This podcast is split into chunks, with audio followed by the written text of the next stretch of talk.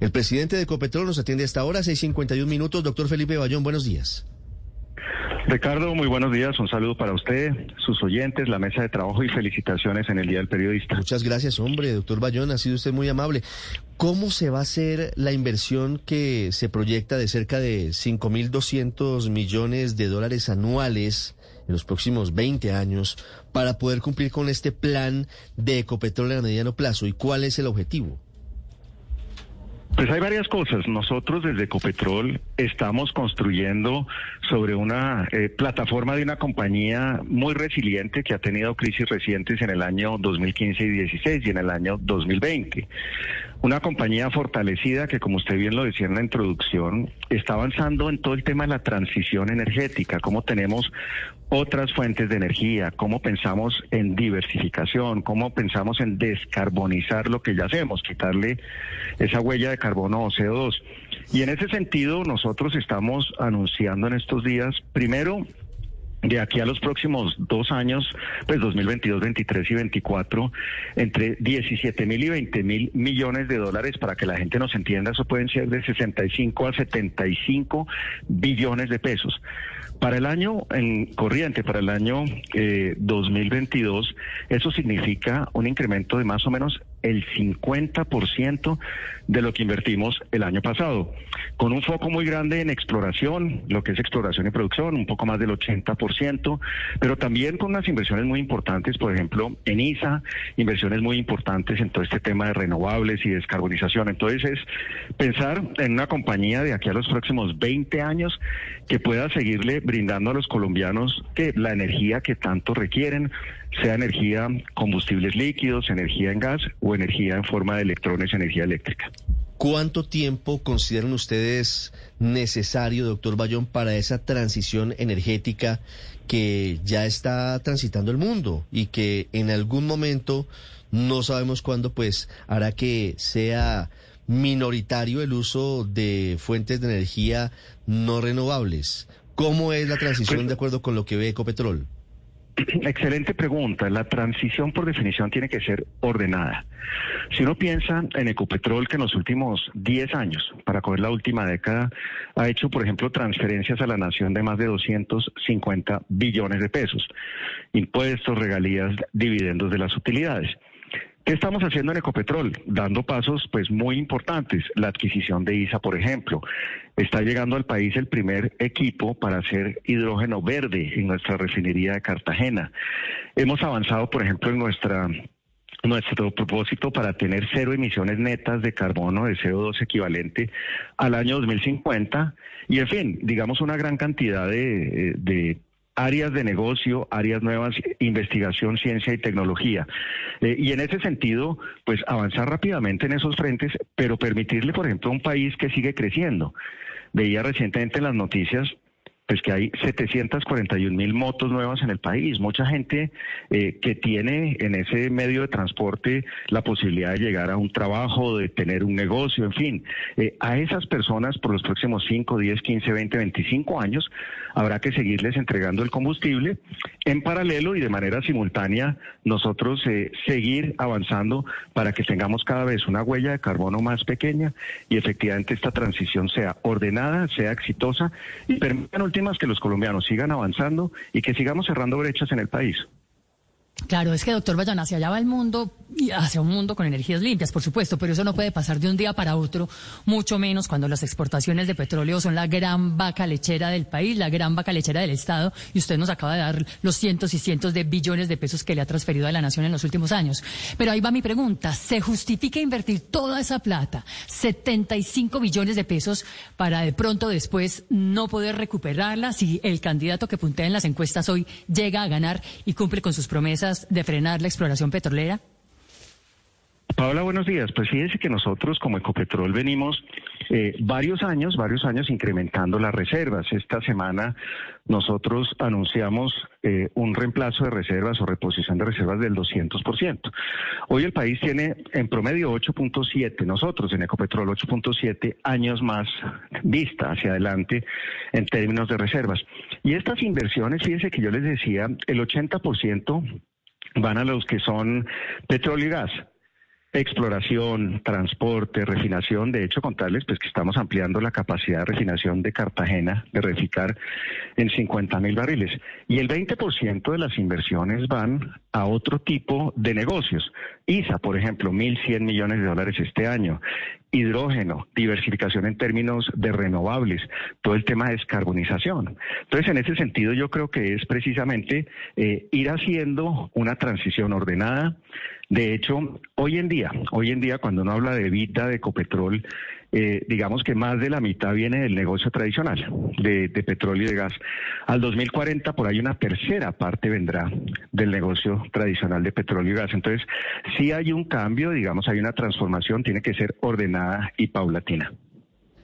Doctor Bayón, Gustavo Petro ha dicho que en caso de llegar a ser presidente de Colombia, frenaría la exploración petrolera desde el 8 de agosto de este año. ¿Qué pasaría en la práctica para los hogares colombianos si eso llegara a ocurrir? Porque desde el sector político del doctor Petro dicen que eso no significa que de manera inmediata se cierre el chorro del petróleo, pero sí tiene unas implicaciones. ¿Qué pasaría si abruptamente Colombia tomara una determinación de suspender la exploración petrolera? Eh, Ricardo, varias cosas. Eh, una, por ejemplo, compartir con usted con los oyentes que hoy en Ecopetrol tenemos identificadas un poco más de 250 oportunidades exploratorias. Este año nosotros vamos a hacer 25 pozos exploratorios. Vamos a hacer entre eh, sísmica nueva y reprocesamiento de sísmica, información que ya tenemos, más o menos unos 15 mil kilómetros. O sea, hay un esfuerzo exploratorio importante. Recordemos que es fundamental que el país no pierda su autosuficiencia. Y lo voy a poner en, datos muy sencillos. Hoy eh, los colombianos, 36, 37 millones de colombianos, consumimos gas todos los días muy posiblemente los que están en la mesa el día de hoy utilizaron el gas para el desayuno, para calentar el agua, algunos para movilidad. Y en ese sentido, hoy, por ejemplo, una persona que paga 30 mil pesos mensuales eh, de gas por su factura, que es un combustible de la transición, es un combustible ambientalmente amigable y efectivamente eh, económico desde el punto de vista también eh, adquisitivo. Si no tuviéramos gas en el país y tuviéramos que importarlo, esas personas pagarían dos o tres veces más. O sea, una familia promedio de estrato 4 no pagaría 30 mil pesos, sino 80 mil o 90 mil pesos. Segundo, gasolina. La gasolina hoy nos cuesta 9 mil, 9 mil 500 pesos el galón de gasolina motor regular. Les contaba que estamos ampliando precisamente Reficar para tener más oferta de gasolina, entre otras cosas. Si tuviéramos que importar, y el caso lo tenemos aquí muy cerca en Chile, Chile importa sus combustibles. Hoy los chilenos pagan entre 18 mil y 20 mil pesos el galón. Sería el doble. Entonces, decir, mire, hay un efecto sobre, obviamente sobre las finanzas públicas, dividendos, impuestos, regalías. Hay un efecto sobre generación de empleo. Ecopetrol entre directos e indirectos este año más de 75 mil personas empleamos de manera directa, sin los, sin los indirectos y digamos el efecto asociado. Pero el impacto más grande sería sobre la población colombiana leía yo hace poco que el año pasado se vendieron 741 mil motocicletas. Esa gente necesita gasolina. Esto no quiere decir que no avancemos más en tener vehículos eléctricos, que todavía son un poco costosos, que sigamos haciendo la transición, que tengamos más medios de transporte masivo. Pero habría un impacto, si no hay industria, un impacto real sobre los 50 millones de colombianos. Sí, doctor Bayón. Si se tomara esa decisión, si esa hipótesis resultara posible, si se cumpliera esto y el 8 de agosto llegara a ser presidente Gustavo Petro y dijera suspendo la exploración, ¿para cuánto tiempo tendría Colombia autosuficiencia en hidrocarburos, quiero decir, en combustibles y en gas? Pues mire, yo le hago una, una reflexión. Cuando yo llegué a Copetrol hace seis años, en el año 2016, teníamos un poco menos de 6,8 años de reservas. Hoy tenemos 8.7. En seis años hemos incrementado en dos años el horizonte. O sea, hoy tendríamos prácticamente nueve años más. Les decía que tenemos eh, actividad exploratoria ya identificada para 10 o 12 años, pero los contratos de hoy que ya tenemos firmados tienen horizontes de 20, 25 años. O sea, tendríamos una posibilidad de hacer actividad por muchísimos años más y nuevamente lo importante que es que podamos cargar las refinerías de Barranca Bermeja y de Cartagena, que podamos proteger los empleos de esas refinerías, los empleos asociados al transporte, a la exploración y a la producción. O sea, tenemos nosotros 20 o 30 años todavía hacia adelante con muchísimas posibilidades desde el punto de vista del negocio tradicional, mientras seguimos avanzando de manera decidida y liderando en América Latina la transición energética. El caso de los, de los contratos ya suscritos, pero ¿qué pasará o qué podría pasar con todas esas reservas de petróleo y de gas que yacen bajo el suelo colombiano, que todavía nadie las tiene para explorar y que si llega Gustavo Petro bien ha dicho que tampoco las piensa sacar porque piensa frenar la exploración petrolera? ¿Cuántas de esas reservas se quedarían finalmente enterradas bajo tierra? Pues Paola, le hago, le hago la siguiente reflexión. Nosotros en Ecopetrol anunciamos 2.002 millones de barriles de reservas. Nuestro cálculo de los recursos, porque no son reservas técnicamente hablando, los recursos que dan el subsuelo son de más de 70 billones, 70 billones. O sea, son 35 veces más. Algunos de esos recursos se van a quedar enterrados y son porque no son ambientalmente posibles sacarlos o desde el punto de vista de seguridad de la operación o desde el punto de vista económico. ¿Qué tenemos que hacer? Maximizar el nivel de actividad, la capacidad de ejecución y generar posibilidades hoy. Y nuevamente, al final del 2022, ver dónde está el horizonte de reservas. Y yo creo nuevamente que el país eh, tiene unas ventajas y unas fortalezas y es que tiene sus propios recursos en términos energéticos, sean eléctricos, sean eh, desde el punto de vista de hidrocarburos, bien sea petróleo o gas, inclusive desde valor agregado, ¿no? La petroquímica, la producción de otra cantidad de, productos adicionales desde la industria. Entonces yo creo que hay posibilidades por muchos años y aprovecharía, Paola, para decir lo siguiente. Eh, nosotros desde Ecopetrol y ahora siendo la primera empresa de América Latina en presentar esta estrategia al 2040, eh, invitación a todos los candidatos, a todos los grupos de las diferentes coaliciones para que nos sentemos y revisemos por lo menos desde Ecopetrol la información que tenemos, la visión que tenemos, que es importante, yo creo siempre en la vida estar eh, informado, tener datos, tener, eh, digamos, eh, muchísimo contexto para tomar las decisiones que uno tenga que tomar más adelante. ¿Ya han invitado ustedes formalmente a los candidatos para hacer esta discusión y, trabajar sobre hechos ciertos y, y no empezar a echar globos en campaña con propuestas que pueden ser irrealizables o inconvenientes para el país? Eh, estoy tomando la oportunidad esta mañana con ustedes para hacer esa invitación, precisamente para que, y, lo haremos formalmente, pero desde ya estamos abiertos, como siempre, eh, a divulgar la información, a tener todos eh, los espacios de conversación, desde lo técnico, desde los datos, y, y, claramente yo creo que es importante nuevamente entender una compañía que ha salido fortalecida de las crisis, que hoy tiene más de casi 300 mil accionistas, que tiene presencia internacional, pues que lo puedan entender y que tengan eso sobre todo como una posibilidad de un patrimonio que es de todos los colombianos. Sí, doctor Bayón, a propósito de campaña y de esa posibilidad de la suspensión de exploración, Ustedes en Ecopetrol, ¿cómo han evidenciado el comportamiento de los bonos? Se lo pregunto porque los tenedores precisamente de esos bonos hace poco alertaban por, por la caída del precio. ¿Es así? ¿Esas declaraciones de campaña han hecho que caiga la caída de los bonos? Ha habido un tema coyuntural, ha habido un tema efectivamente en el mercado secundario en donde los bonos se han visto eh, impactados.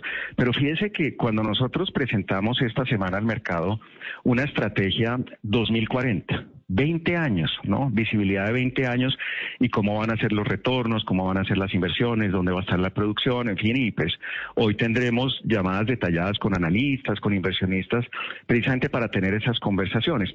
Yo creo que lo importante es pensar que los fundamentales, o sea, eh, el corazón de la compañía está muy bien desde el punto de vista eh, de las métricas, desde el punto de vista de todos los, eh, digamos, indicadores operativos.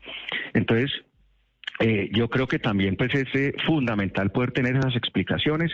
Y nuevamente nosotros creemos que Ecopetrol está eh, fortalecido, Acuérdense que tenemos más de 11 mil millones, 11 mil millones de dólares en bonos, algunos de ellos a 30 años que colocamos el año pasado. Entonces yo creo que es importante, como les decía, hoy tenemos un horizonte al 2040 bastante definido, habrá cosas que cambien, habrá cosas que hay que ajustar, llegarán algunas tecnologías disruptivas, tenemos que eh, ajustarnos, pero yo creo que es eso, ¿no? Es un tema más coyuntural. Ingeniero Bayón, una última pregunta. Estamos hablando de lo que podría llegar a pasar con Ecopetrol si se suspenden los nuevos contratos exploratorios, pero esta posibilidad ya está afectando en algo a Ecopetrol? Es decir, seguramente ustedes no tienen en este momento toda la caja para, para financiar este plan de inversiones, seguramente tendrán que salir a los mercados. La acción de Ecopetrol, muchos se preguntan por qué la acción de Ecopetrol no sube tanto como si ha subido el precio del petróleo. ¿Cree usted que ya hay un sentimiento de riesgo, un sentimiento pesimista sobre el futuro de la compañía por, por esa posibilidad de, de, de que se suspendan de un momento a otro los nuevos contratos exploratorios? Pues varias cosas. Si, uno mira la acción de Ecopetrol ha subido un poco más del 30%, creo que 32% en los últimos 12 meses. Desde el punto de vista de caja, el saldo inicial de este año son casi 4.400 millones de dólares, unos más de 16 billones de pesos. Y nosotros en los próximos 30, eh, perdón, 36 meses, en los próximos tres años, generando la caja, pagando las inversiones, haciendo todo el tema de financiación, pagando los intereses, eh, acabaríamos, acabaríamos ese, esos tres años con una caja acumulada, después de pagar todas las cuentas, de 36 billones de pesos. O sea, yo creo que hay posibilidades desde el punto de vista financiero y la gente entiende eso. Eh, la acción eh, efectivamente ha subido, como le decía, un 32%, pero yo creo que eh, poner en contexto y poder compartir cosas como esto que ustedes nos dan la oportunidad de hacer el día de hoy, la estrategia 2040, permite que las personas tengan más información y tomen decisiones informadas en cuanto a sus portafolios. Las 7 de la mañana, 7 minutos. Doctor Felipe Bayón, muchas gracias. A ustedes muchas gracias y que tengan un muy buen día.